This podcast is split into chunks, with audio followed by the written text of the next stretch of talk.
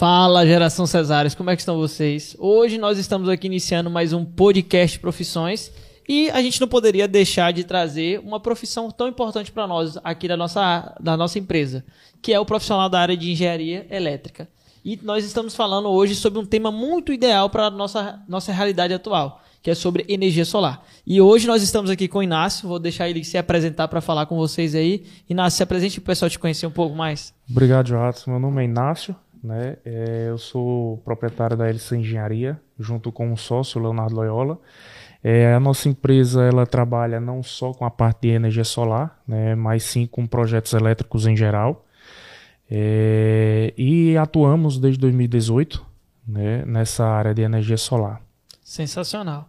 E você que nos segue nas redes sociais aí, você que está no YouTube, você que está no, no Spotify ou em qualquer outra plataforma de podcast, compartilhe esse podcast para alguém que tem interesse nessa área de energia solar. E hoje nós vamos falar não só para você que quer atuar como empreendedor da área, mas também para você que quer entender como isso pode atender a sua necessidade como consumidor final, não é isso, Inácio? Exatamente, exatamente. Uma área que vem é, trazendo é, grandes expectativas né, e grandes oportunidades como a área de energia solar. Eu acho que o bate-papo vai ser muito interessante. Show de bola. Então, puxa a cadeira aí, senta e vem conversar com a gente.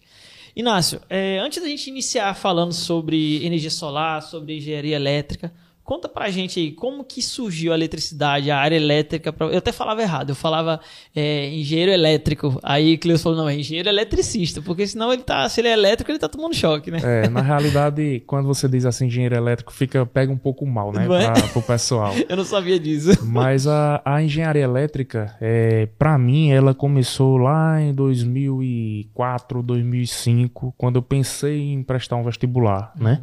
Então, meu primeiro vestibular foi para engenharia civil.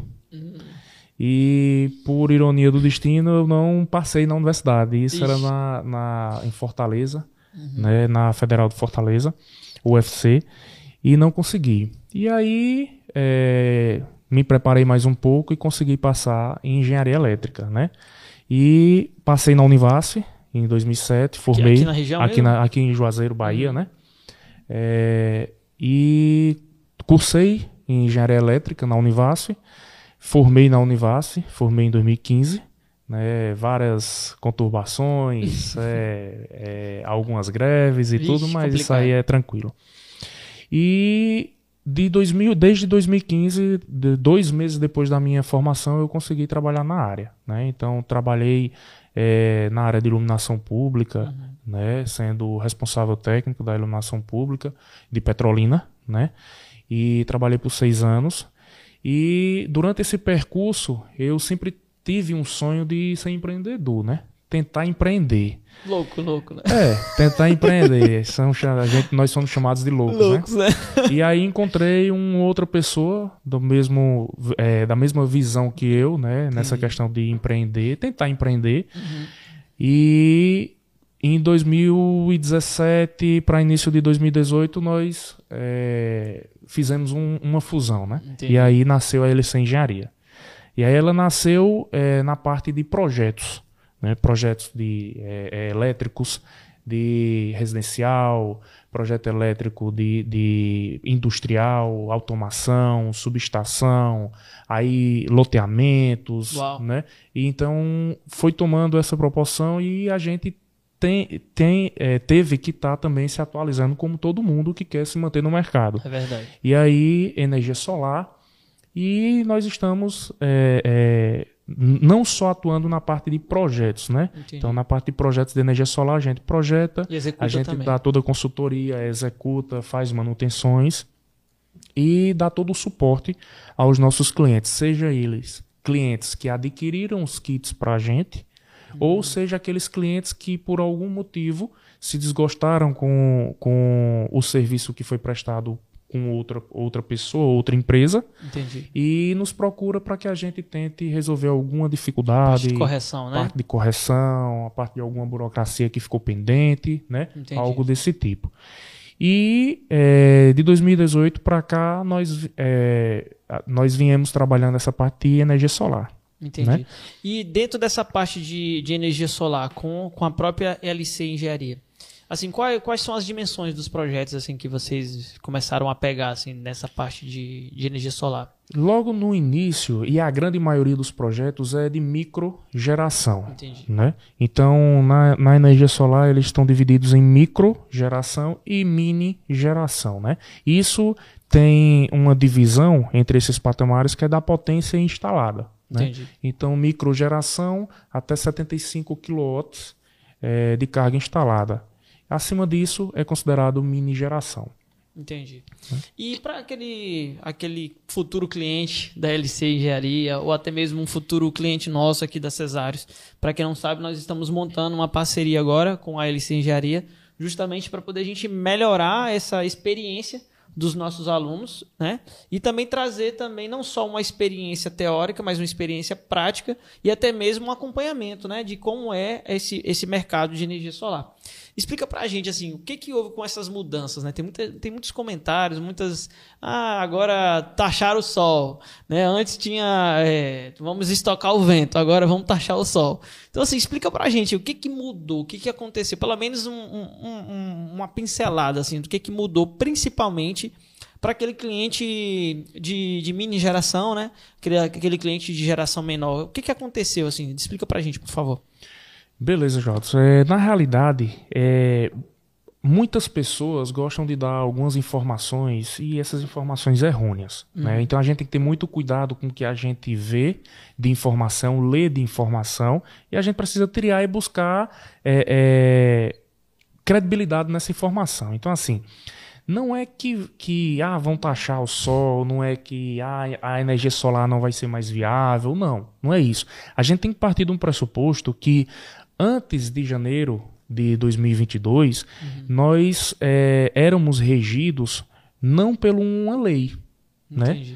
Então, assim, era muito fraco é, o que a gente tinha de, de, é, de dados para que a gente pudesse ficar respaldado. Entendi. Então, de 2022, agora 6 de janeiro de 2022, que entrou em vigor a, a, a lei da energia solar, 14.300, então isso dá para a gente uma segurança maior. Então gera menos instabilidade, no caso. Exatamente, exatamente. Então assim, porque nós estamos sendo regidos agora por uma lei. Então tudo que nós formos fazer, né, executar, tudo que está dentro daquele, daquela lei uhum. e que, porventura, sei lá, uma concessionária ou algo queira é, é, é, falar que você deve fazer dessa forma e não dessa, tem uma lei para igualar essas, essas informações, né? Entendi. Então, de, de janeiro desse ano, de 6 de janeiro desse ano, que entrou em vigor, a Lei 14.300, é, com ela veio algumas mudanças é, no, no, no normativo que nós tínhamos anteriormente. E não é que essa, essa, essa lei veio para deixar o setor é, menos confiável ou taxar o sol, mais como dizem, mais também. oneroso. Não, não é isso. A gente tem que partir do princípio que existem algumas variáveis na questão do setor é, de energia elétrica e no setor da energia renovável. Né? Uhum. E essas variáveis é, são o próprio integrador da energia solar, as empresas que vendem energia solar e também as concessionárias. Porque a partir do momento que eu começo a, a, a instalar uma geração solar em uma residência, ou num, num, numa indústria, ou num comércio, uhum. eu estou deixando, eu estou compensando aquela energia, né? E estou deixando de pagar aquela tarifação à concessionária. Então eu não posso nem beneficiar 100%, ao meu ver, né? Eu não uhum. posso beneficiar 100% as concessionárias e deixar a, a, os integradores e todas as empresas de energia solar é, ao léu.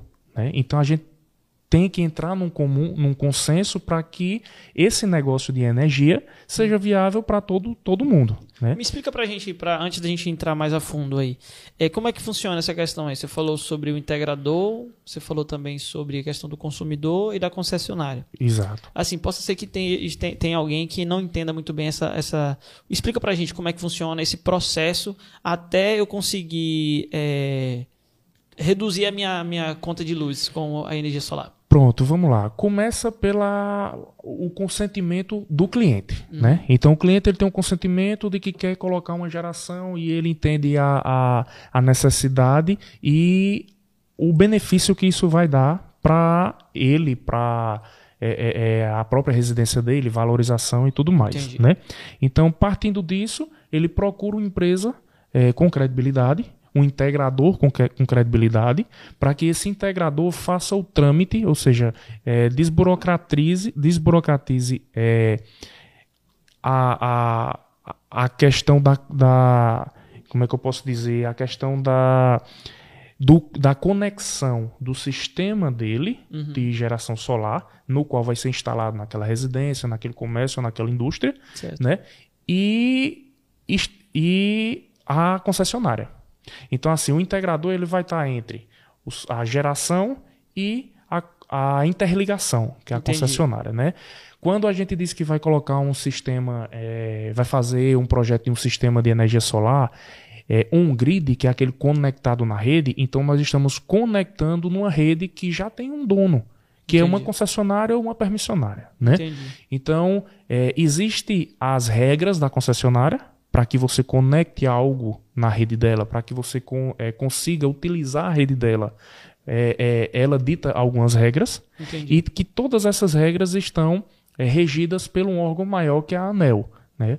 E que é a Agência Nacional de Energia Elétrica. Então, dentre esses órgãos precisa ter uma conversa, eles se conversem. E até janeiro de 2022 era eles que, de acordo com a forma como eles geriam, que eles ou não, não, tinha não. uma Tinha, tinha um normativo, normativa. Ah, porém entendi. não tinha o peso de uma lei. Ah, entendi. Entendeu? Entendi, perfeitamente. Entendeu? Então ficava vulnera... realmente ficava mais vulnerável, né? Exatamente. E uma pergunta que eu acho interessante de se fazer é sobre a viabilidade. Quando que eu tenho ali a minha, minha energia e eu recebo todos os dias ali, eu todo, todo mês, quando que é, se torna viável eu ter um sistema na minha casa?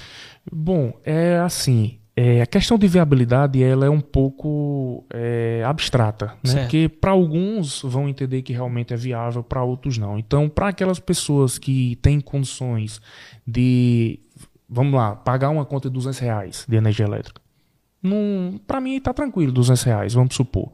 Então, para essa pessoa, para ela talvez não seja viável para o conceito dela certo? Para o conceito próprio dela. Mas se é, nós conseguirmos colocar um conceito de, de, é, de, uma, de uma energia verde, por exemplo, né? de algo que estaria ajudando o meio ambiente, né? para ela esses 200 reais, é, ao invés dela pagar esses 200 reais, ela pagar apenas a, taxa, a tarifa mínima. Entendi. Então a questão de viabilidade é basicamente essa. Acaba sendo relativo, né? Acaba sendo relativo, mas de que é viável, é viável. Entendi. A energia solar ela é viável, né? É, o que a gente o que a gente precisa ter consciência é realmente o, a própria consciência de cada um, Entendi. né? Para saber se é viável ou não. Então, uma energia, é, uma conta de energia de 200 reais, 300 reais, você já é, é, você já pode fazer um financiamento, por exemplo, de energia solar com esse valor, né? E daí para cima a, a, já se torna muito viável. Né? A, gente se, a gente diz uma questão de viabilidade, é, Joelson, na, no conceito de payback, que é aquele conceito de que você investe um valor em algo que vai te dar um retorno, né? E que esse retorno tem um tempo. Então eu estou disposto a pagar três anos e meio, quatro anos e quatro anos em um financiamento no qual a partir daí eu pago, eu quito o meu, o meu eh, investimento na minha energia solar. E aquele Certo. valor que eu pagar, que a- a- teoricamente eu continuaria pagando, eu posso pegar ele e investir em outra coisa agora. Exatamente. E aí tem uma taxa de rentabilidade muito alta, porque se você tiver é, assistindo alguma al- as notícias de aumento de energia, né?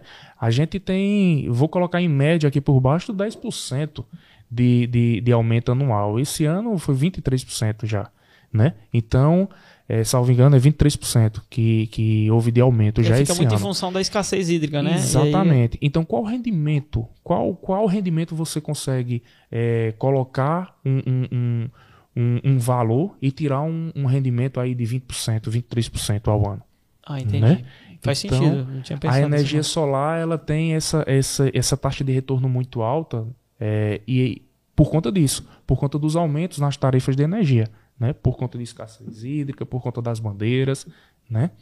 E é, eu ainda bato muito na tecla que realmente é muito viável é, a, a, gente instalar nossa, nossa energia solar e fazer esses tipos de compensação, né? E aí, no caso, é, exemplo, quando a gente entra na, no detalhe da, das de média tensão, alta tensão, as, como que funciona essa questão de demanda? Só para poder o pessoal entender. Às vezes pode ter algum, algum colega ou alguém que está assistindo a gente que tenha uma empresa que tem um consumo considerável. Sim, e sim. às vezes muitos ficam com a dúvida: será que vale a pena ou não? E na dúvida, continua pagando e não busca uma informação mais específica para a sua realidade. Isso. Né? Como é que funciona? No cliente que paga demanda, é, Joadson, ele, ele é um cliente que ele tem é, algum, algumas, algumas, peque, algumas pequenas é, detalhes na conta Uhum. que a gente pode explicar da seguinte forma. O cliente tipo B, que é o cliente residencial, que é o cliente que não é, medi é, tarifado em, em média tensão, Uhum. né? ele é, paga um valor de tarifa por todo o dia. Então, às 24 horas do dia, ele paga um único valor de tarifa.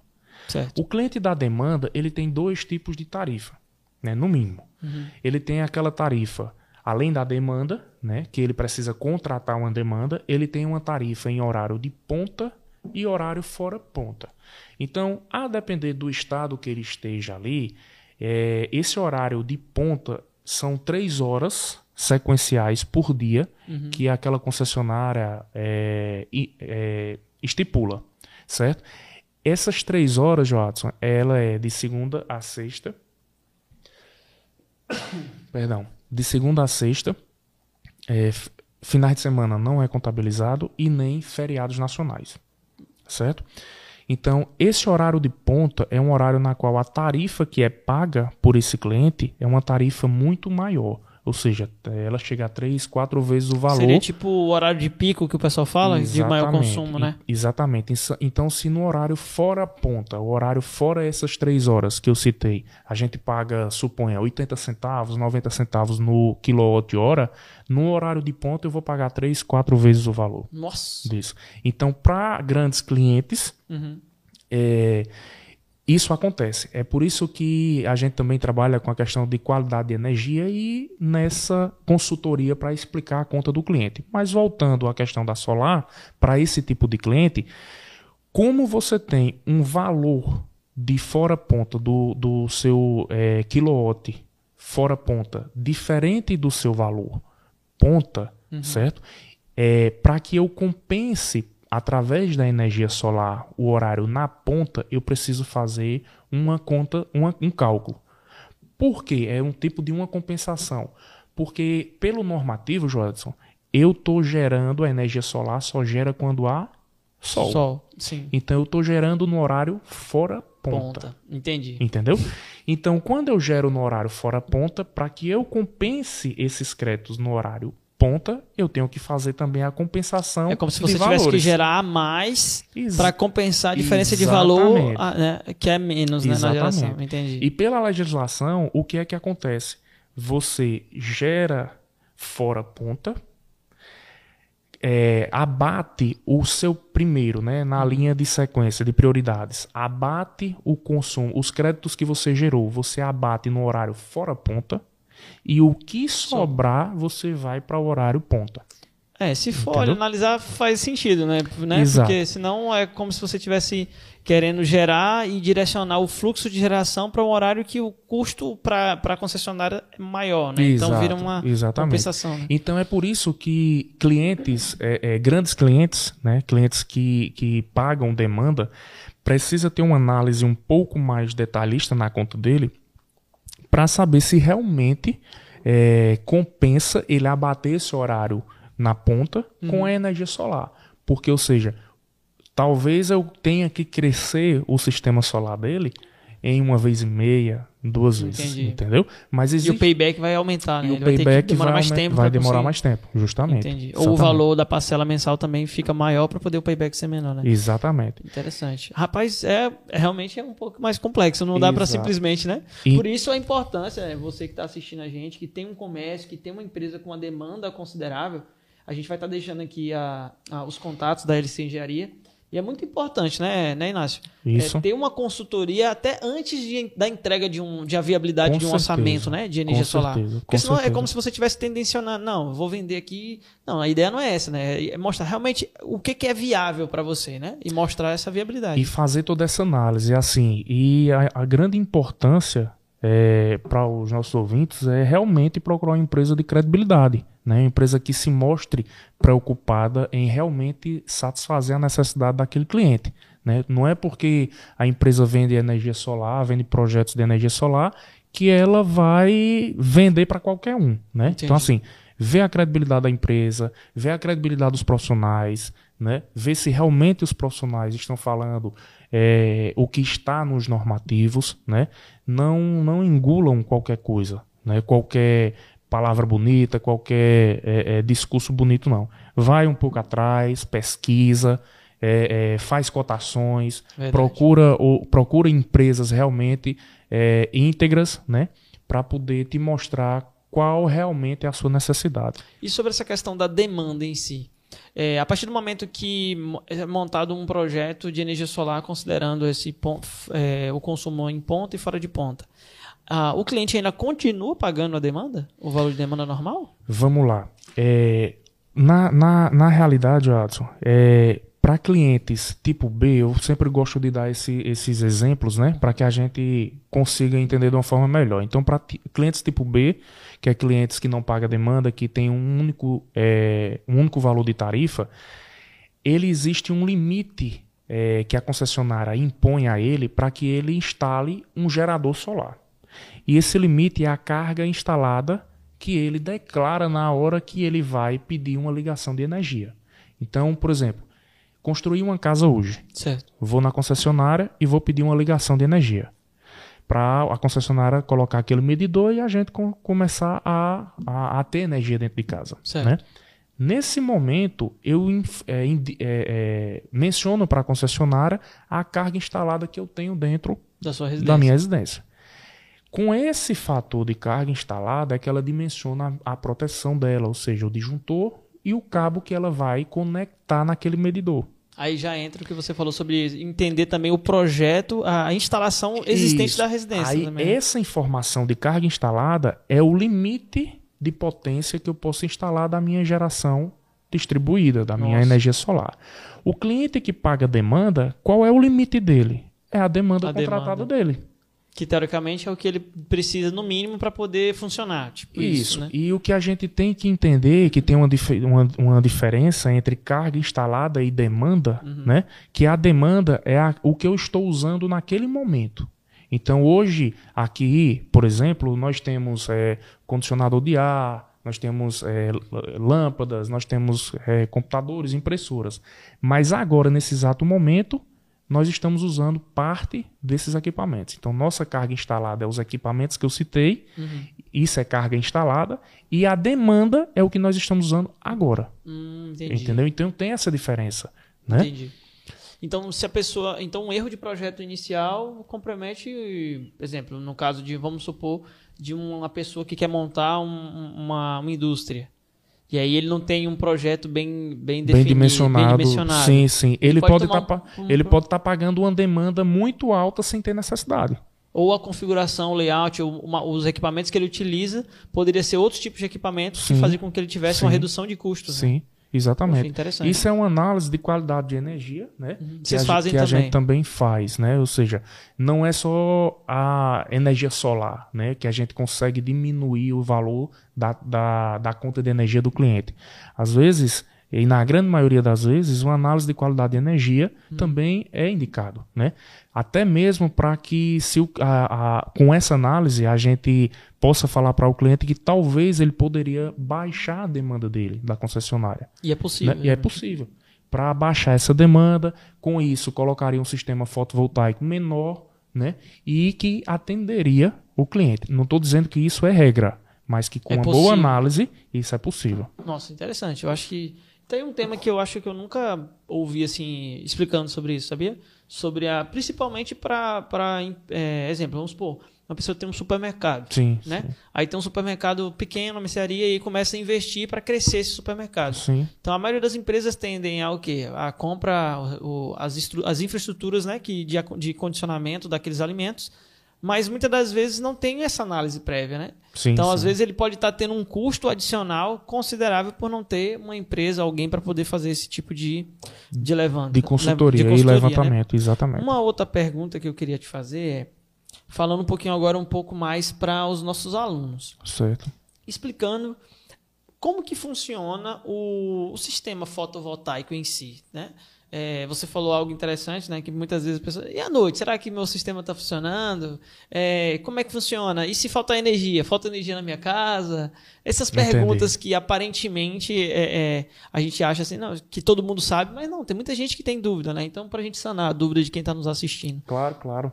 É, o sistema fotovoltaico, Jadson, ele é composto, né, Uhum. pelas placas, pelo inversor, Uhum. né, que é o cérebro ali da, da- do, do sistema, Uhum. e as proteções, né. Então, é, as placas, elas geram energia, Uhum. né, ou seja, geram nível de tensão e corrente ali em corrente contínua, né Certo. vai para o inversor, o inversor faz a, a, a transformação, vamos dizer assim, dessa energia em corrente contínua, desse nível de tensão em corrente, eh, de corrente contínua em corrente alternada, que é aquele nível de tensão em corrente que nós utilizamos nos nossos aparelhos eletrodomésticos, né? Entendi. E o que a gente tiver gerando e consumindo naquele momento, beleza. O excedente é jogado na rede da concessionária. Certo?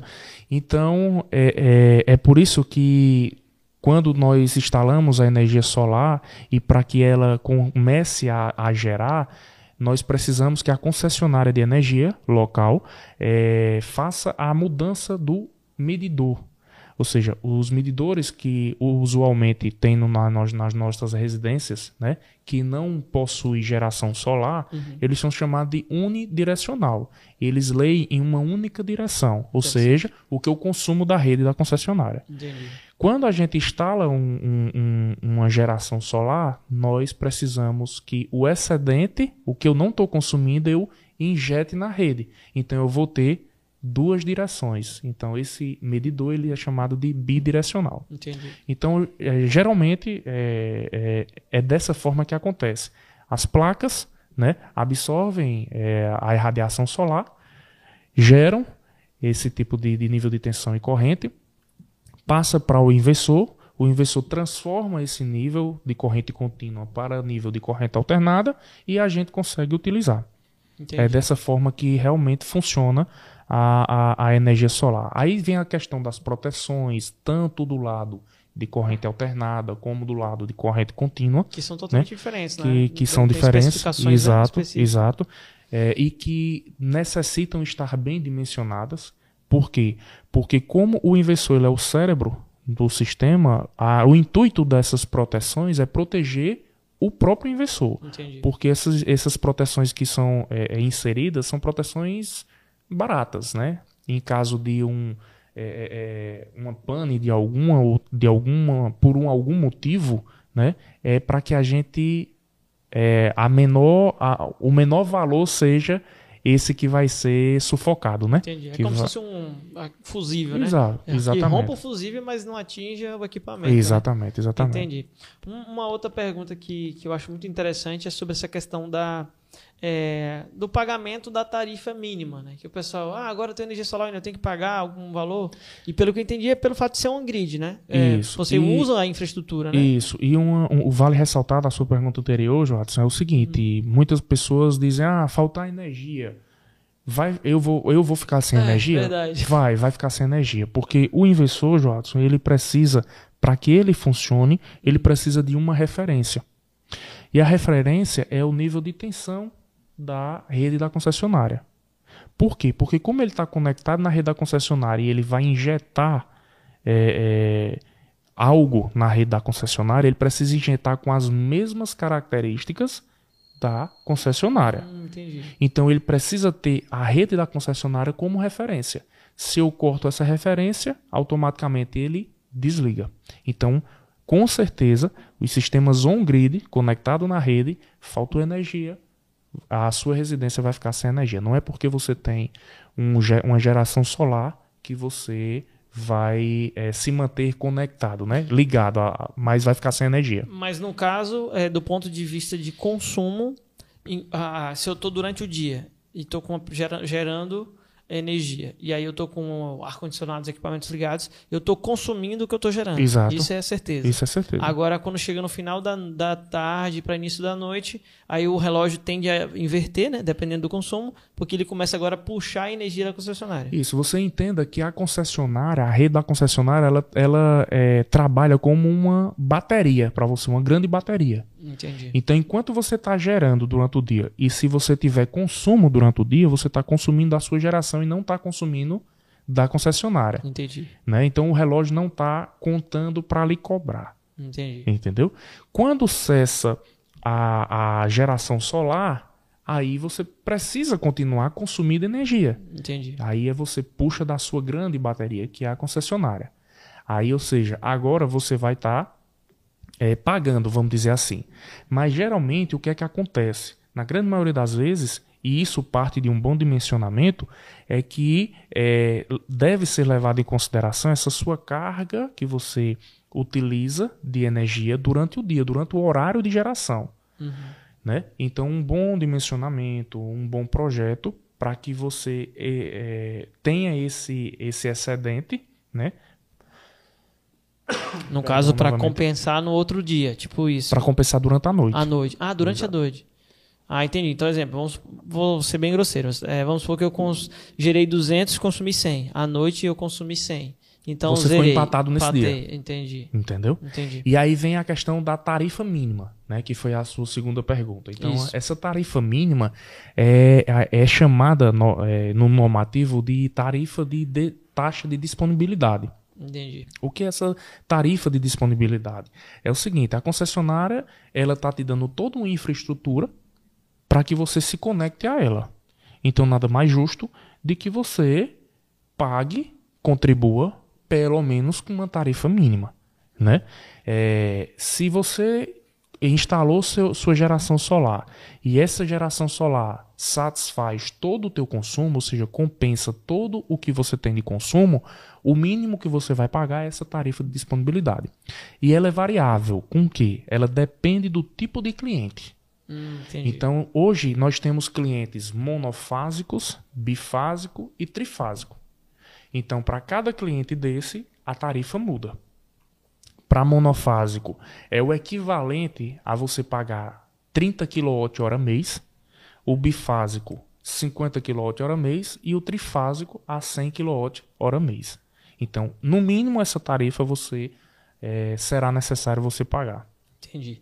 E no caso, essa tarifa mínima, que é a da demanda, né? É da demanda que você Não, é, é, a taxa de disponibilidade. Taxa de disponibilidade. Isso para cliente tipo B. Já nos clientes, é, nos grandes clientes, como a gente chama e, e a, as concessionárias chamam, qual é o valor mínimo que ele vai pagar? A demanda. A demanda. Isso se ele não tiver consumo no pico, no horário de ponta. Entendi. Né? Então, é outra, outra, é, outra história. É mais complexo. Outra, outra situação. é uma situação mais complexa, né? Não, rapaz, interessante essa, essa forma de, de analisar. E quando a gente fala sobre investimento, né? Quando a gente fala sobre investimento, a gente quer o, o ROI, né? Que é o retorno sobre investimento.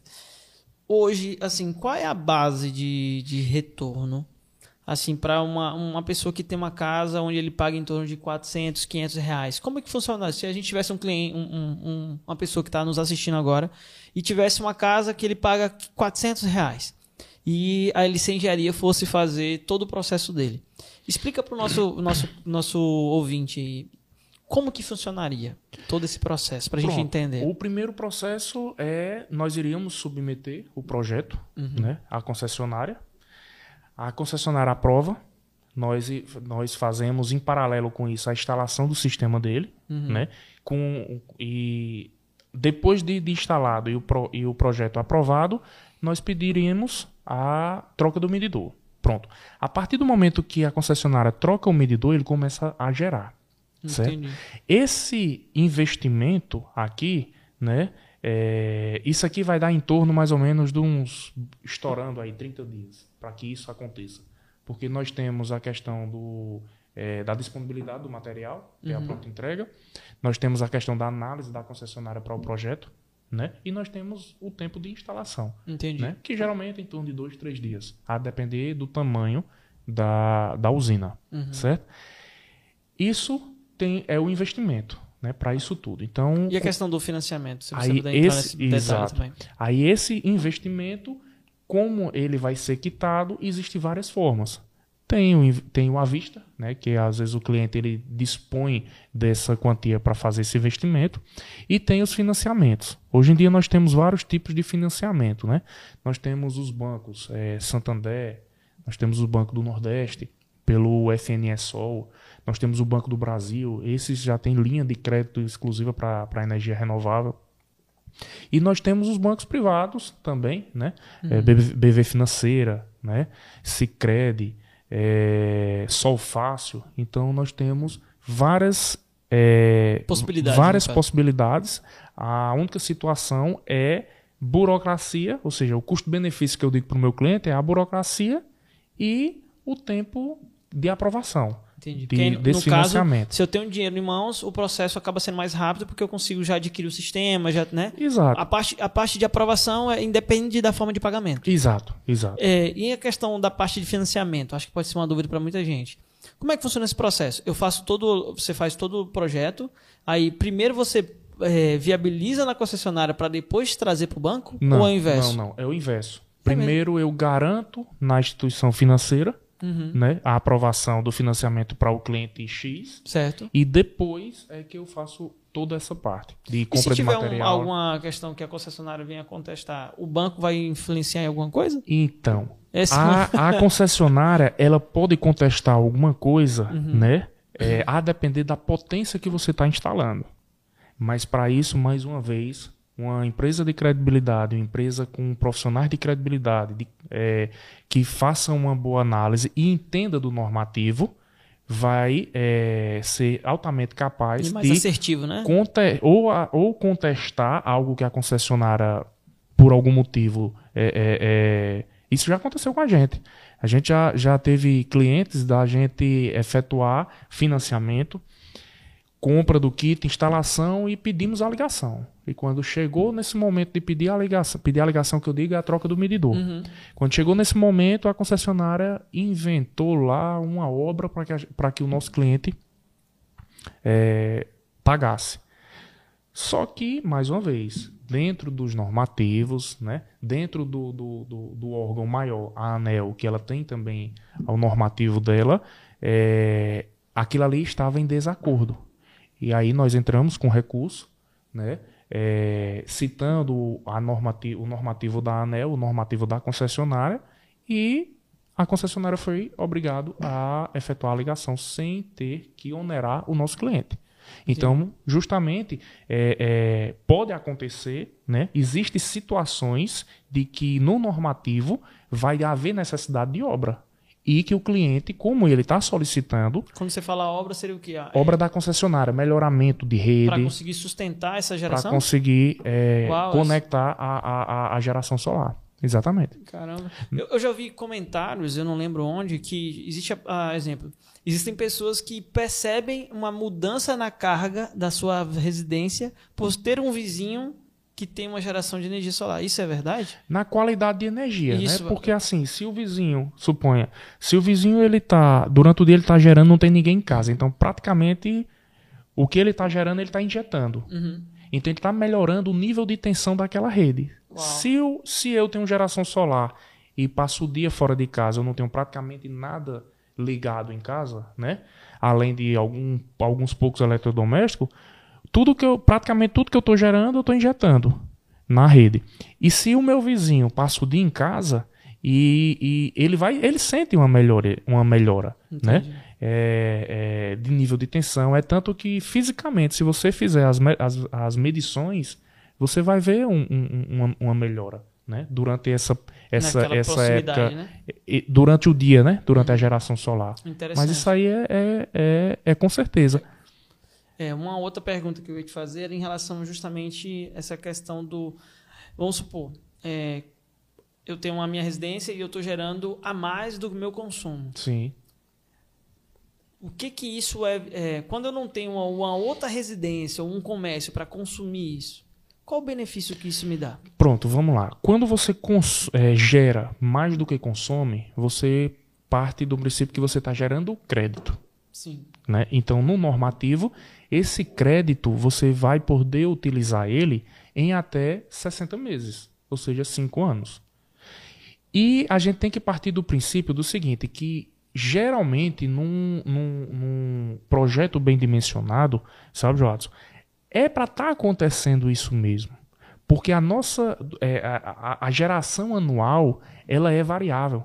Então existem meses que eu vou estar gerando mais do que eu estou consumindo, mas também vai ter meses do ano que eu vou estar consumindo mais do que eu estou gerando. Dependendo do Brasil, que é um país continental, né? Por exemplo, o Rio Grande do Sul deve ser totalmente diferente daqui, né? Ex-. Exatamente. Então é para estar acontecendo isso. O que, eu não, o que não é muita vantagem é Uhum. você estar praticamente todos os meses gerando mais do que você está consumindo. Entendi. Porque aí você está realmente, seu sistema está super Dimensionado. dimensionado e gerar sem consumir é você estar jogando, teoricamente, energia, é, é, dinheiro fora.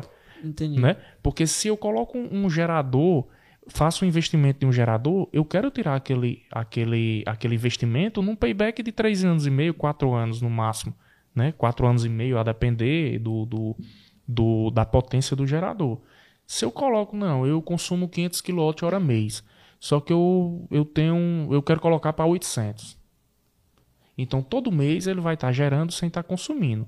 Se ele não colocar cargas para consumir que chegue próximo dos 800, ele vai estar aí na, no passar do tempo com um crédito muito grande e não vai conseguir Uhum. é, consumir isso. Então foi algo jogado esse- fora. e Uma, uma dúvida que me veio agora.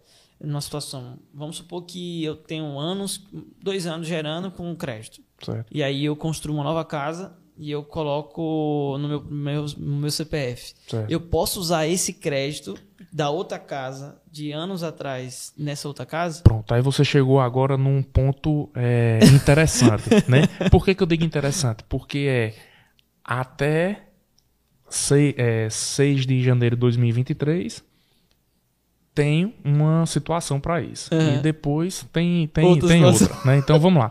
A situação atual, você não pode, certo? Atua, Atual hoje você não pode. Se você já tem crédito Uhum. na, na, na residência, na geração, você não pode utilizar aquele crédito em, em, outro, eh, em outro, outra residência ou outro comércio que esteja no mesmo CPF ou CNPJ dessa unidade geradora. Entendi. Certo? A gente chama de direito adquirido daquela conta contrato. Então, se você no mês gerou mais do que consumiu e não utilizou naquele mês, ali é direito adquirido daquela conta contrato. Ah, nu- nunca. Rapidinho, só para o nosso. Certo, que certo. te- eu dei uma bugada agora. Vamos lá. Se, se eu tenho já as duas casas cadastradas, onde uma residência gera para as duas, tranquilo. Aí não, não vai gerar crédito, não é? Entendi. O excedente da unidade geradora, ela já vai ser transferida remotamente para outra unidade consumidora. Entendi perfeitamente. Agora, entendi. né? Agora, se você tem uma, uma unidade geradora hoje na sua residência e gerou três meses e você tem um crédito já acumulado durante esses três meses e aí você é, alugou uma nova residência, colocou no seu CPF, vamos supor dessa forma, e você quer pegar aquele acúmulo de crédito e utilizar nessa nova unidade, você não consegue. Entendi. Aí vamos lá. Depois de, de janeiro de 2023, isso vai poder acontecer. Agora. Vai poder acontecer. é, é, agora, a- o normativo ainda não te diz como é que vai poder, como é que vai ser feito essa, essa, Aqui essa Brasil, transferência. aqui no Brasil acontece muito isso, né? É, não, é Ó, porque, é porque é um pouco complicado pra, justamente para concessionária, né? Para ter essa noção. Eu Ou pra falo vo- isso rapidinho, é, só pra. Aham. Eu brinco, eu acho muito engraçado isso no Brasil, porque, exemplo, eu sou da engenharia de segurança do trabalho, né? Então, algumas mudanças vieram na norma. E aí já estão solicitando algumas adequações. Sim. Só que existem ferramentas que já tá na norma, mas ainda não existe a ferramenta É. como está na norma. Exato. Então, assim, a gente já sabe o que precisa ser feito, mas a gente não sabe como porque está faltando um item ainda. Exato. Então, exato. a- acho que pode ser isso também, né? Já tá certo que a partir do ano que vem vai ser assim. Só que a gente não sabe ainda É, mais ou é, menos a, como a vai ser feito. concessionária ainda não, não. A Anel e junto com as concessionárias ainda não, não, não, Sistematizou não isso. né? sistematizou isso, né? Como é Entendi. que isso vai acontecer? É, assim como também, é, Joadson, hoje em dia, o consumo remoto, que é esse que nós estávamos citando aqui, Uhum. é, é uma, é uma. Tem muitas pessoas que, por algum motivo, receberam informações, que eu já passei por isso, né? Quando eu estou dando consultoria ou fechando algum negócio, que existe um limite para você colocar de é, consumidores em consumo remoto. Ou seja, eu tenho uma geração e eu quero acrescentar novas é, contas contratos Uhum. nessa para utilizar desses créditos. Não tem limite, certo? Então, a- o único limite que eu digo assim é o que está excedendo da sua geração. Porque vai depender do seu consumo. Isso. Se você tem uma geração para mil, tá usando 500, eu posso dar, colocar o- esses 500, né, para 5 pessoas. Ou 50 para 20 pessoas e assim sucessivamente. Então, o que vai limitar é realmente a minha geração, né, os meus, o, o- que está excedendo, né? Já empresário já, já até questionou muito comigo isso, porque toda, todas as empresas eh, que ele tinha solicitado eh, eh, orçamentos ou propostas, tinha falo para ele que só poderia no máximo três contas contratos. Isso não existe, não é assim, o normativo não é desse jeito, né? Entendi. E foi necessário, assim, é, com, eu estava sendo o diferente. Ou seja, há várias, em- padrão, é, né? várias empresas diziam a mesma coisa e eu fui diferente. Então ele disse, você é um mentiroso. E aí eu fui mostrar no normativo para ele, para que ele visse que eu não estava, a, a- a nossa empresa não estava errada, né? Uhum. Que é o que a gente preza, é justamente estar dentro das normas, estar mostrando sempre o argumento de onde é que ele vem, não é argumentar por argumentar, e sim citar de onde é que ele está vindo, né? Ter o embasamento teórico e estar respaldado pelos normativos vigentes. Entendi. Então, nesse, nesse caso, é, e essa questão do um para um? Né, que hoje a gente fala que o, o crédito é um para um, né? Isso. E a partir do ano que vem vai ter algumas mudanças. O que, Exatamente. que você poderia trazer pra gente de clareza? Vamos lá, Jats. Se é, possível nesse hoje, momento. hoje é, o, a compensação é de um para um. O que é esse um para um? É um quilowatt gerado, Hum, é, abate um quilowatt consumido, certo. certo? Então, diante disso, a, Uma pergunta, só para não deixar. É, no caso, isso tem a ver com o crédito excedente ou com o consumo imediato? não, Que isso eu fiquei com uma dúvida é, no dia que eu. Você, você tem que imaginar o seguinte: é, é, é consumo e geração. Independente se o seu consumo está sendo na mesma hora de geração, é, é a mesma coisa. Entendi. Né? O que você, o que eu digo de abater é o que você precisou consumir da rede, da concessionária. Então, entendi. esse é o seu consumo, certo? É, quando a gente pega o histórico do inversor, ele diz lá, potência gerada no mês. Então, aquilo ali foi tudo que foi possível gerar, certo? Quando você pega o relatório da concessionária, ela diz o seguinte para você: energia injetada e energia consumida. Hum, Então você vê que tem uma diferença. Não- se você pegar, não vai bater com o seu relatório do inversor. Por quê? Porque teve consumo durante o dia. entendi. Entendeu? Então, no relatório da concessionária, ela leva em consideração só o que você consumiu dela E e, que o que você foi- conseguiu injetar, Injetar nela. nela. Então, um menos o outro é a diferença, ou seja, para um crédito ou para um déficit, né? Para que você pague E hoje o- é o um excedente. um. Aí esse 1 para 1 é geralmente isso. Um, uma, um quilowatt-hora é, gerado abate 1 quilowatt-hora consumido. Certo? E para que a gente entenda essa questão de, de, de como vai ficar, que nós ainda não sabemos, né, como vai ficar esses valores, é, a gente precisa entender como é formalizada a nossa conta de energia. Então, se nós pegarmos uma conta de energia, lá vai estar escrito é, é, tarifa TE, TUSD, né? E o que é isso? Então, é, ATE é a, a, tarifa de energia, né? O que realmente a gente consome, a parcela que a gente realmente a gente, a gente deveria pagar, na realidade, né? E a TUSD é a tarifa de uso do sistema de distribuição. Porque para que a energia chegue até a sua residência, ela precisou sair da geração. E tem perdas. Então né? tem geração, tem distribuição, tem transmissão, tem geração, transmissão e distribuição. Entendi. Entendeu? E nessa parcela TUSD, sim, vamos lá. Então nós temos a TE, temos a TUSD, temos a contribuição de iluminação pública. Eu estou falando o que compõe a, a, a conta. A conta. Né? É, e, e nós temos os encargos, né? os, os, os nossos impostos. Né? PIS, COFINS é, e, e, e os outros. Né? Dentro da parcela TUSD, eu tenho a TUSD fio A e a TUSD fio B. O que é que significa O isso? negócio tá ficando. A TUSD, não, é só mesmo para que a gente Não, isso consiga é muito- entender. A TUSD fio A, ela tá ligada à questão da manutenção da transmissão de energia. Uau. E a TUSD fio B, ela está ligada a, a- aos investimentos da distribuição de energia, que é aquela que chega até a Até gente a gente. né? Então vem, suponha, vem de Sobradinho, é transmissão. Chegou na, na, na concessionária aqui local, ela é, esse nível de tensão é rebaixado, Rebaixado. e vai para distribuição. Entendeu? Entendi Então, a TUS de fio B, que está ligada a, a, a- a- ao o, o que é investido na distribuição, é aí onde vai ter a tarifação. Por quê? Porque é, foi visto e debatido vários e vários anos para a formalização da 14.300, né, que apenas a, a taxa de disponibilidade que a gente estava pagando não estava sendo viável para as concessionárias. É tipo. É, é, As concessionárias estavam investindo, investindo. e não estava vindo esse retorno. Entendi. E querendo ou não, se a gente for analisar o próprio sistema on-grid, a gente usa a infraestrutura Sim. que eles tiveram custo para trazer até cá, né? Exatamente. Então, eu Exatamente. entendendo. Então é nessa parcela aí da TUS de fio B que vai haver uma, uma, uma, uma, uma tarifação, vamos dizer Entendi. assim. Né? Então, é, como é que vai ser? Vai ser de quantos por cento? Vai ser de. Isso a gente não sabe. Por que, que a gente não sabe? Porque a ANEL, de- é, depois que a lei foi é, vigorada agora em janeiro, a ANEL ela tem, por direito, 12 meses, ou seja, um ano, para fazer o encontro de contas.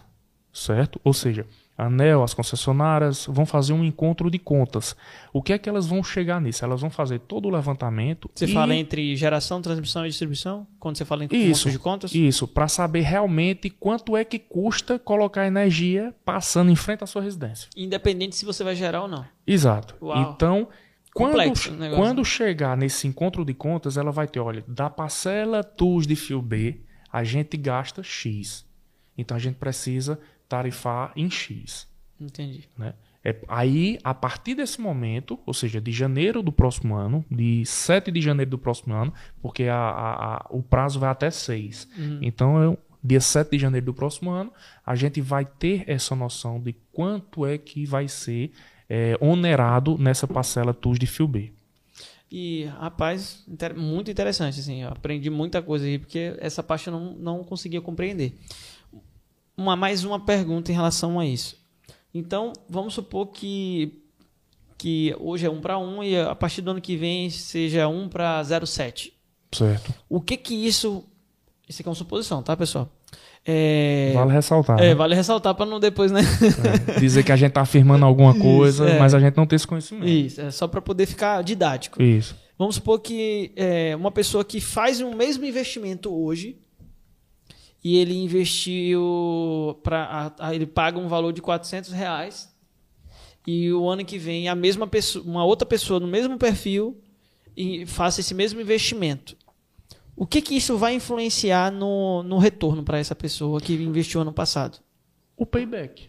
O payback dessa pessoa, porque o, o que é o payback? O payback é, é o que eu estou deixando de pagar a concessionária. O que eu estou deixando de pagar a concessionária é o minha, meu retorno. Certo. Então, se eu tenho hoje uma compensação de 1 para 1, significa dizer que 95% do valor que eu pagava na minha conta está retornando para mim todo mês, para que eu quite o meu financiamento. A partir do próximo ano, como eu vou ser um pouco mais onerado, Uhum. eu vou crescer um pouco mais esse tempo de retorno do investimento. Entendi. É isso. Só que eu- vale ressaltar também, Jodson, que é, vai haver um período de transição. Então, como é que funciona isso? Durante esse ano, até 6 de janeiro do, de 2023, quem entrar com os seus processos de energia solar, fazer a conexão da energia solar, tem um direito adquirido. A direito adquirido até quando? Até 2045. 2045 para frente, seremos, entraremos na, na nova legislação. Todos os sistemas. Isso.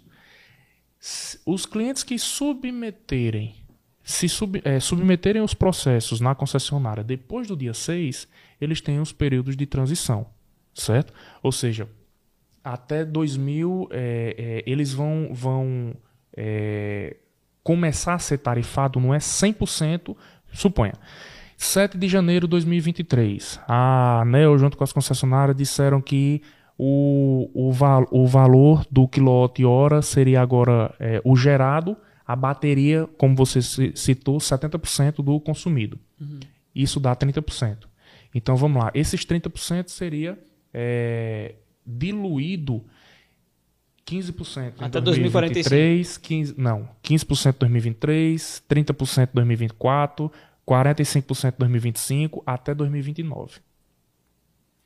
Entendeu? Aí em 2029 entraria realmente a, a, a- o, o novo cliente entraria realmente pagando os 30%. Tu Entendi. entendeu? Entendi. Então ele seria diluído, seria o processo de transição. Quem entrar aí depois de 2029, aí não. Aí já está tá ciente. já tá disso, ciente Entendi. né? Entendeu? E, e tem dois, dois níveis de dois, é, duas, é porque é um pouco com- complexo o seguinte, as datas, Joadson. Porque é o seguinte, é, tem duas entradas aí. Na realidade, três. Tem a primeira entrada, que é o período de direito adquirido, que Até é até, dia seis. até dia 6. Aí tem a segunda entrada, quem entrar dia 6 para frente, dia Até- 7 para frente, seis meses, no intervalo de seis meses. Certo. E tem a terceira entrada, que é quem entrar depois desses seis meses. Até Entendeu? 2029. Isso. Entendeu? Entendi. Aí é, é, é dessa forma que, que vai acontecer a questão dessa nova tarifação, que a gente pode dizer Só assim. que né? aí entra o que você falou, tipo, é, vai, vai ter uma, um déficit, né? Essa diferença de um para para algum outro valor que não vai ser um para um. Sim. Só que essa questão do crédito, que antes não tinha, agora vai poder, a partir da lei. Do que você falou sobre a questão do, do- de usar o De crédito. você usar o crédito. Isso. né? Isso. Então, Exatamente. exemplo, hoje quem entrar hoje, a viabilidade dele entrar esse ano é porque ele vai manter o um para um até 2045. Até 2045. Só que ele não Exatamente. tem ainda o direito, a de- o, ele, não, ele não tem ainda a possibilidade de usar esse crédito excedente em outras residências que não estejam vinculados àquela geração. Ex- Não é isso? Peraí. Isso. O crédito exatamente. excedente. Exatamente. Então, meio que o governo, a lei, ela deu essa. Olha, eu tô tendo que puxar um pouquinho aqui, mas deu essa possibilidade. Como Não, que você na- vê não, isso na em realidade relação à é legislação? porque, Na realidade é porque na- em qualquer tipo de legislação ela não pode ser retroativa. Entendi. E tem que ter um período de transição. Não é impor e acabou-se a partir de agora, não. Porque isso vai ter toda uma estrutura né, que vai ser montada né, para a questão da concessionária. Como é que ela vai ter? Para você ter uma noção, Jodson, da complexidade aqui. é, hoje na minha residência eu tenho um sistema solar. Certo? E vamos supor que eu aumente esse sistema solar depois de 2023. Hum, essa é uma pergunta que eu ia fazer depois. E aí? É, um novo, é Eu tô considerado com um direito novo sistema? adquirido ou não? É considerado um novo sistema Aí, você- ou... aí sabe como é que funciona? O sistema hoje meu tá dentro da faixa de direito adquirido. O que eu acrescer, eu vou ser tarifado na nova legislação. Como é que vai monitorar isso, pelo amor de Tá Deus? entendendo? Nós Porque não sabemos inversor é o ainda. mesmo, o sistema Exato. é o mesmo, Eu né? não sei como é a ferramenta que a concessionária vai utilizar para isso. Ninguém sabe ainda. Ah, Mas para você ver a complexidade, a complexidade. de como a, a- a- o setor É em novo, si, né? exato, como o setor em si é, tem essa complexidade, Uhum. né? Então entenda, Eu tenho uma parcela do meu sistema solar hoje, né? Suponhamos é, que eu aumentei em fevereiro de 2023. Vou aumentar em fevereiro de 2023. Então, tem uma parcela do meu é, do meu sistema que tem direito adquirido uhum. e tem um acréscimo que não tem. Muito complexo. Entendeu? Entendi. Outra situação muito interessante que o, a, a, o normativo, é, a, a, lei, a 14.300, é, é, coloca em um, de, em um dos seus parágrafos é o seguinte, Watson. Hoje eu tenho um sistema na minha residência e que eu estou com direito adquirido. Certo. Ponto. Inácio, é, em 2023 eu vou vender a minha casa. Não sei porquê, precisei me mudar e vou vender minha residência com o meu sistema solar. E aí? Vai mudar de CPF a geração, no caso, o sistema geracional. Exatamente. O normativo, a 14.300, ela autoriza Joadson, que vai comprar a minha casa em 2023, ele ficar com direito adquirido. E tu vai montar outro sistema com. Tá entendendo? Nossa.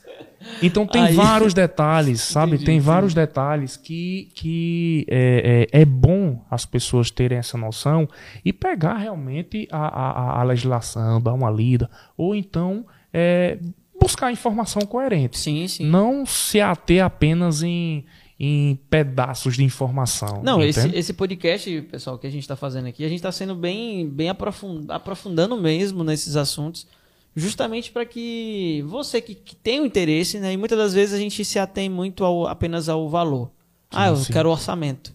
Mas se você não tiver o conhecimento, isso pode afetar mais na frente e você Exato. não vai ter noção, né? Exatamente, exatamente. Tanto é que uma coisa que eu ia te perguntar também, tem, tem, tem mais alguma coisa para falar em relação hum, a esse tema? Não, não era em relação a o quanto que a legislação influenciou no seu negócio.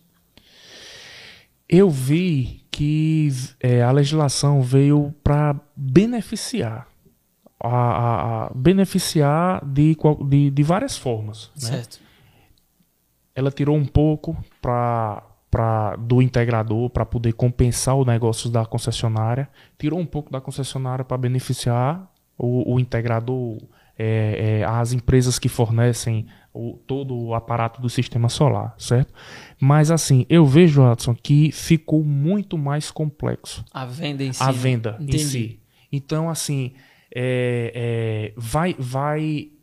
Não vou dizer separar os homens dos meninos, não é isso, né? Mas vai o seguinte: hoje, para você conseguir conquistar o cliente com esse nível de, de, de informação, com esse nível de, de mudanças no, no processo é, é, normativo, é, você vai precisar estar muito mais capacitado, vai ter que estar muito mais é, é, entendedor da, do, do, dos normativos, tanto de concessionária, tanto do, do, da lei né, 14.300, uhum. como da, da ANEL né? Então, assim, você vai ter que estar muito mais preparado para convencer o teu consumidor, Entendi. o teu cliente. Né? Então, realmente, é, as empresas que compravam é, kits prontos de fornecedores para instalar, hoje em dia esse tipo de barganha não vai, eu acredito, né, que não vai ser é, é um ponto de, de, de questão de é, é, decisão de preço. Hoje em dia, quando tudo isso entrar em vigor a partir do próximo ano, algumas coisas, vale ressaltar, Jota, que algumas coisas da lei já estão entrando, é, tem o um prazo de, de quatro meses, de 120 dias, do dia 6 de janeiro de 2022 para entrar em vigor. E tem outras que realmente é a partir do próximo ano. Entendi. Tá certo? Então, eu creio que isso, é, é, essa mudança na lei veio para que realmente as empresas com credibilidade, os, o, as empresas íntegras, né, os profissionais íntegros, né, é mais uma chance para que esse tipo de profissional é, dê um salto na, na carreira e na, deslumbre as vendas aí. A venda agora vai ficar um pouco mais complicada. Complicado, Não né? vai estar. Tá... É uma... Já era, né? Uhum. Para um bom profissional, para explicar tudo direitinho, deixar o cliente sabedor de tudo o que realmente pode e o que não pode, já, já era um pouco complicado, complexo. Agora vai ficar um pouco mais complexo. É porque eu, eu creio que a energia solar ele é um, uma forma de venda consultiva, né? Não é uma Isso. venda de impulso. Não é um, você não vai ali numa loja e você passa no shopping e agora, agora eu vou montar um sistema solar na minha casa, né? Exatamente. Então, o sistema solar é uma venda consultiva, é uma venda onde eu preciso ter um tempo para conversar com a esposa, com a família, entender a realidade. Eu preciso entender, cara, será que eu vou ficar eu vou montar um sistema e eu estou com perspectiva de daqui dois anos embora, será que vale a pena? Tem to, todo um, um E vale uma, ressaltar uma análise, também né? que é um bem durável. Né? A gente pode considerar como um bem durável. A gente está falando de 15, 20 anos aí de geração, né? Para que. Não estou dizendo que deu 15, 20 anos você vai pegar seu sistema e vai jogar fora. Não, não é isso. Entendi. A cada a ano, vida- é, a cada ano ele vai ter um desgaste, Uhum. né? A vida útil dele vai, vai, tudo tem uma vida útil, né?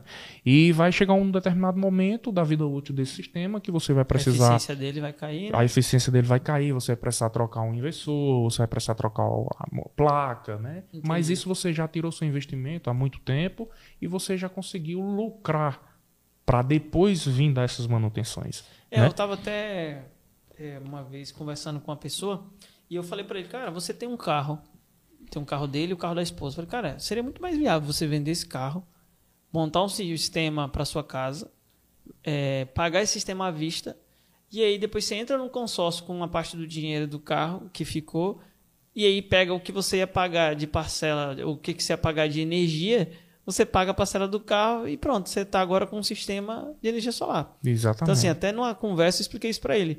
Que às vezes a pessoa ela fica sem entender. Cara, rapaz, será que vale a pena? Eu vi um. Aí isso eu ia te perguntar também.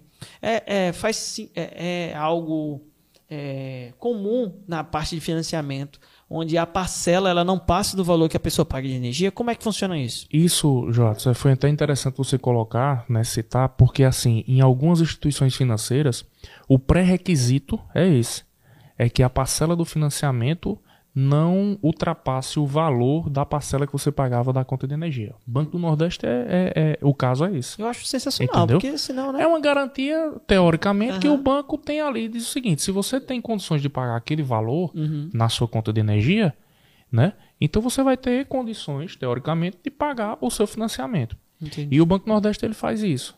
É, não é, ah, eu quero montar um sistema e eu quero pagar ele em 12 vezes. Se o valor da parcela em 12 vezes não estiver igual ou menor o valor da sua conta de energia, o banco não aceita. Entendi. Entendeu? É, Esse, esse tipo de. é, é, é, esse banco em específico, né? Ah, não é todo banco assim. Não, os outros bancos, por exemplo, é, banco, os bancos privados é um financiamento normal. Você escolhe a quantidade de meses que você vai querer pagar. você né? precisa ter uma saúde financeira para se É. adequar à sua realidade, né? Isso, Pra você não isso. se acabar se extrapolando. E a facilidade hoje, ó, isso é tão grande, tão grande. Eu estou citando os bancos aqui, que é o que a gente trabalha, mas tem, tem banco que, pelo aplicativo do seu celular, da sua conta corrente, é, você já vê o limite de crédito que está disponível para você de energia solar. Uau. E se você aceitar, você escolhe qual. Você coloca o CNPJ da empresa Uhum. que você quer fazer negócio, é, define as, a quantidade de parcelas que você quer dividir, aquele valor que você quer pe- pegar em- em- é, financiado, Uhum. anexa a, a, nota fiscal de produto e serviço daquela empresa que você colocou o CNPJ e no outro dia o valor está na, conta, na sua conta. Uau. Rápido. Porque já está pré-aprovado. Entendi. Entendeu?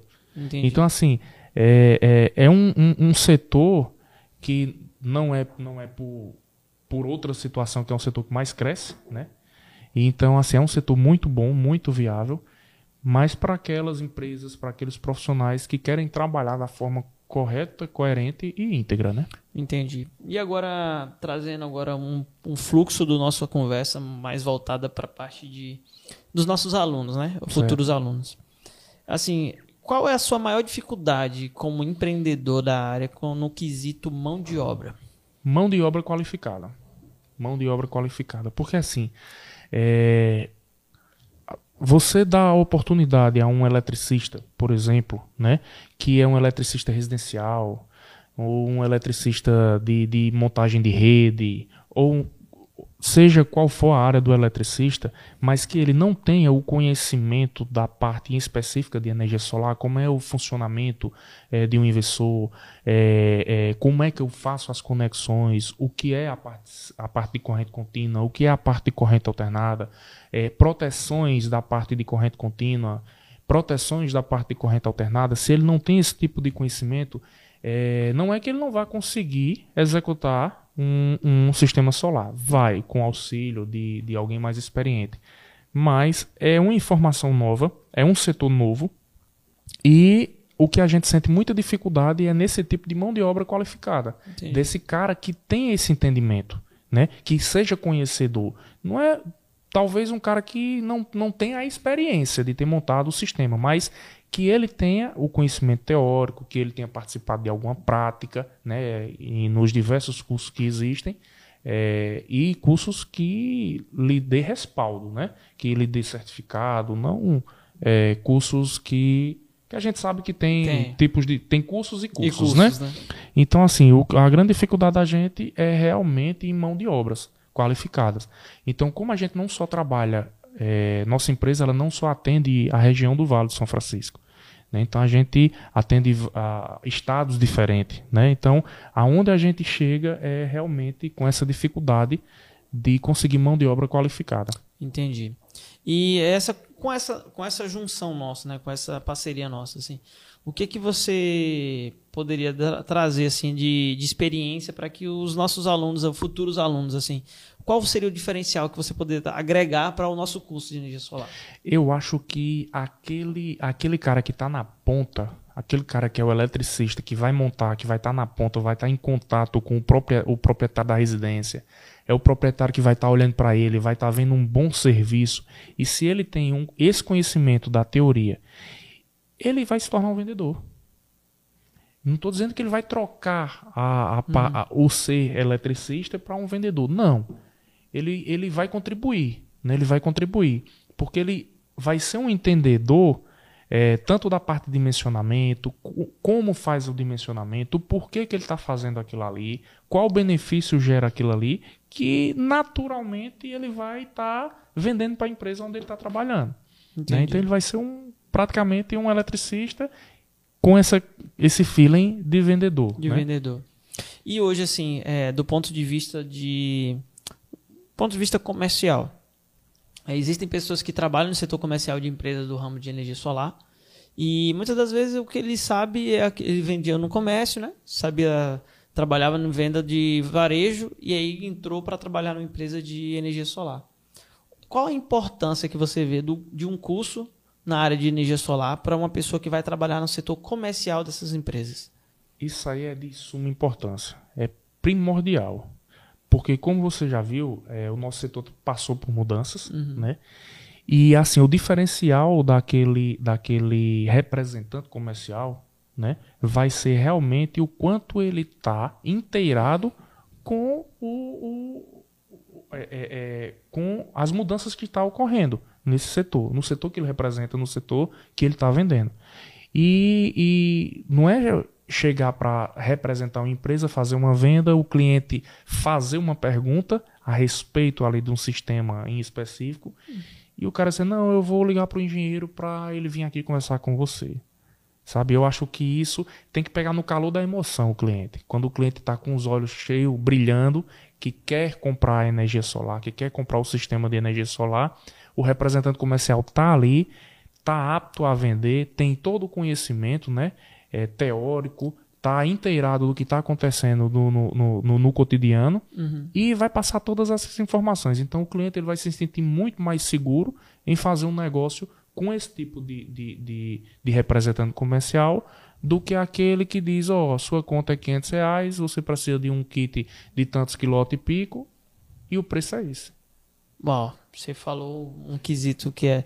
Acho que o ponto-chave é isso: é transparência e segurança, né? Certeza. Acho que certeza. não tem um setor como o de energia solar para não, não, não ser necessário isso para um setor comercial, né? Porque é um investimento é, considerável, não é um investimento claro, barato. Claro, né? claro. É um investimento que ele requer uma, uma toda uma questão é, estrutural e burocrático ao mesmo tempo, né? Sim. sim. Porque, exemplo, você pode montar todo o sistema, mas se você não conseguir, exemplo, vamos supor, é, faz a venda, mas não verifica se tem algum problema da, daquele, daquele consumidor com a concessionária, Isso. né? Dívidas, alguma coisa assim. Aí na hora de você fazer o processo burocrático dentro da concessionária, tem empecilhos por uma falta de uma análise prévia. Não sei se já aconteceu, isso, isso pode acontecer. Isso é muito interessante, Otto, que é, a, a, uma situação que a gente passava uhum. era a gente fazer a venda de um sistema e o cliente desistia da venda do sistema porque a gente apontava o, que a estrutura dele, por exemplo, não suportaria aquela quantidade de placas. Entendi. Então, para isso, para dar credibilidade a mais, a gente nós temos um engenheiro civil na nossa, no nosso quadro técnico, Uau. que quando a gente o sistema é de um certo tipo de Mais porte, robusto, né? né, a gente faz um laudo estrutural, né, da, da, seja do galpão, seja da, da do estabelecimento, seja da estrutura física daquele da, do nosso cliente, para saber se realmente aquela estrutura vai suportar os, o quantitativo de placas ou não. É por isso que é, é, é, nós colocarmos no Google aí, a gente vai ver várias e várias situações de placas é, é, desmoronando, né? Uhum. É, estabelecimento desmoronando, por falta de um estudo desse de um, de um, de um estudo de, de estrutural. Então, para isso, é, esse comprometimento que nós temos com o nosso cliente, nós temos no nosso quadro engenheiro civil justamente para que ele faça essa análise, emita a RT de responsabilidade para aquele laudo que ele está é, é, elaborando, né, para que a gente faça a venda, execute e o cliente tenha toda a segurança é, necessária. Poxa, muito interessante essa, essa, esse diferencial, né? Eu não sei se toda empresa faz isso, mas isso é muito importante até mesmo no processo de financiamento, no processo de é, junta concessionária, né? Porque isso demonstra uma credibilidade do projeto, né? Porque não é só, vocês não vendem só o projeto de energia solar, mas tem toda uma entrega que precisa ser sim, garantida, sim, né? Sim. Porque é, tem toda uma demanda por trás, né? Já, já, houve, já houve situações, é, é, só para citar um uhum. pouco da experiência da gente, é, de que o, esse cliente específico ele tinha várias, várias, várias é, propostas. É, a nossa tava, não estava entre as mais em conta e, uhum. nem, e, e, nem a mais, a mais cara, né? Uhum. Tava ali intermediária. intermediária ali no meio. E com toda com todo é, é, é, esse essa consultoria que foi dada esse tipo de análise que foi feito é, ele precisou alterar essa estrutura uhum. e o projeto teve um encarecer um pouco mais né e justamente ele fechou com a gente justamente por conta dessa dessa sinceridade né Entendi. desse, desse desse tipo de consultoria perfeito é, e para a gente estar tá finalizando já o nosso, nosso esse bate-papo, assim, muito bom, assim, aprendi muita coisa. É, sobre a questão de mão de obra para implantação de placas. Como é que funciona essa parte? É, você pode ter tanto o eletricista para poder fazer todo o sistema, como também vocês têm é, pessoas que, que fazem o curso de energia solar e que pode ser aquele montador das placas para montar a parte de infraestrutura e depois um eletricista chegar para fazer toda a parte de infra. Como é que funciona isso? Na realidade, é, Jodson, é assim. É, claro que a gente tem que ter noção aí de segurança do trabalho também, certo. né? E Ministério do Trabalho, é, sindicatos, né? Então assim, quando a gente é, coloca a categoria do, daquele profissional como eletricista, então ele tem alguns treinamentos. Né? Um deles é trabalhar em altura. Uhum. E quando a gente classifica o profissional como ajudante, ele também tem alguns treinamentos. Né? E ele pode trabalhar de acordo com o que está. É, é, o que ele está apto, né? de acordo com a classificação dele. Então vamos lá. Quando o profissional da área de energia solar, que geralmente é um eletricista, uhum. né? geralmente é um eletricista, ele, ele faz essa parte de montagem, né? É, ju juntamente com, com o seu ajudante, porém o seu ajudante não fica em altura, porque ele não está habilitado a trabalhar em altura, né? E, e em, é, é, tem a situação, Joatson, de que é o seguinte, a placa, por exemplo, É, na hora que você coloca, expõe ela ao sol, nos, nos, nos, é, nos conectores das placas, que cada placa tem dois conectores, ali já tem nível de tensão. Então você não tem um disjuntor, uma chave que você desliga ela, trabalha desenergizado e liga novamente. Uau. Então ali já tem energia corrente contínua, que é Perigo, pior do que é a- a- a- a corrente alternada, certo? Então tem todo tipo de trabalho, todo tipo então, de segurança. quanto mais você interliga elas, mais perigoso fica, né? Exato. Tem, tem é, esses sistemas aí, na grande maioria deles, chega a mil volts da parte contínua. Né? Chega a mil volts ali. O, o, o inversor, ele, alguns dos inversores, ele suporta a entrada de mil volts. Né? Você não, não- não faz ali é, é, duas, três, vai depender do tamanho do- e potência do seu, do seu sistema solar, mas você chega a 500 volts brincando. Faz a, a, a ligação em série das placas ali, você chega a 500 volts brincando. Brincando, brincando. É, então, né? Então tem que ter realmente- um, realmente um cuidado. É diferente de uma instalação residencial, por exemplo, que você, a partir do momento que você ainda não conectou na concessionária, tá tudo desligado, tá tudo desenergizado, não tem perigo algum de choque elétrico. né? Entendi. Então é, pra, é justamente esse tipo de entendimento que deve ser passado para os novos alunos, para os novos profissionais que queiram adentrar na parte de, de energia solar. né? Pronto, É- então- é, ter essa, essa de saber essa diferença. Né? Entendi. Então é muito importante o curso. Independente se você já é eletricista ou não, o ponto, o pontapé inicial, o curso de energia solar vai te dar essa. essa. essa. Como é que eu posso explicar? Essa dimensão da, da atividade, não é sim, isso? sim. Por exemplo, o caso de um ajudante. Um ajudante, se você for fazer um processo seletivo para você contratar um ajudante para um eletricista, você vai preferir um ajudante, um ajudante ou um ajudante que tem pelo menos um curso de energia solar? Um ajudante que tem um curso de energia solar. Então, na que, hora ele de, é, né? que, ele é, que ele é conhecedor do sistema solar. Né? Entendi. Que aí é, é, não é que vai facilitar, mas que ele vai contribuir com o eletricista. Entendi. né? De acordo com o que ele está habilitado para executar. executar. Perfeito, perfeito. Você quer deixar mais alguma, deixar alguma palavra com o pessoal para como que eles podem te encontrar, encontrar a LC Engenharia? Sim, sim. É, procura a gente na- nas redes sociais, né, no nosso Instagram, é, Loyola Underline Calor. É, e lá tem todas as informações, tem o contato da gente, o WhatsApp. é, e aí estamos à disposição. Sensacional. A gente vai estar deixando aqui na descrição também o contato, e-mail para orçamentos também, um WhatsApp para poder iniciar um, um, um contato para entender como a Loyola é, e Calu pode atender a sua necessidade. E você que está querendo entrar nesse mercado, nós estamos agora mais do que nunca juntos aqui, nós estamos montando essa parceria com o intuito de melhorar a experiência dos nossos alunos, né? Então, um, das novidades que nós temos para os próximos para as próximas turmas desse ano de 2022 é que vai ter também um acompanhamento com a própria equipe da o time da LC Engenharia. Então, você vai poder tirar mais dúvidas com com o Inácio.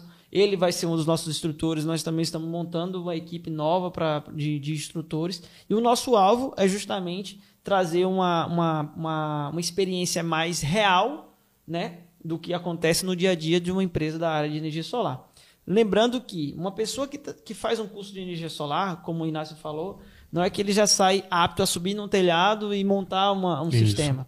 Mas você pode fazer um curso de energia solar e se tornar um produtor da empresa do, do Inácio. Então você pode conseguir ajudar a- na indicações, né? Você Com pode certeza. indicar é, possíveis clientes e se tornar um consultor de venda da empresa. Então, você fazendo um curso, além de você estar fazendo um curso, você tem a possibilidade de ter uma parceria com a LC Engenharia. Então, nosso alvo é justamente a gente disseminar essa possibilidade, porque nós entendemos que a energia solar ela não é mais o futuro, né? ela já é uma realidade. Com certeza. Não é verdade? Né? Então, assim, obrigado aí pela, pela disponibilidade de você que está assistindo. Inácio, obrigado por estar aqui conosco e essa é a primeira de muitas outras. Com tá bom? certeza. Obrigado vocês eh, da Cesários pela oportunidade. E essa parceria vai ser duradoura, com certeza. Isso aí, tamo junto. Valeu, pessoal. abraço, tchau, tchau. pessoal. Um abraço.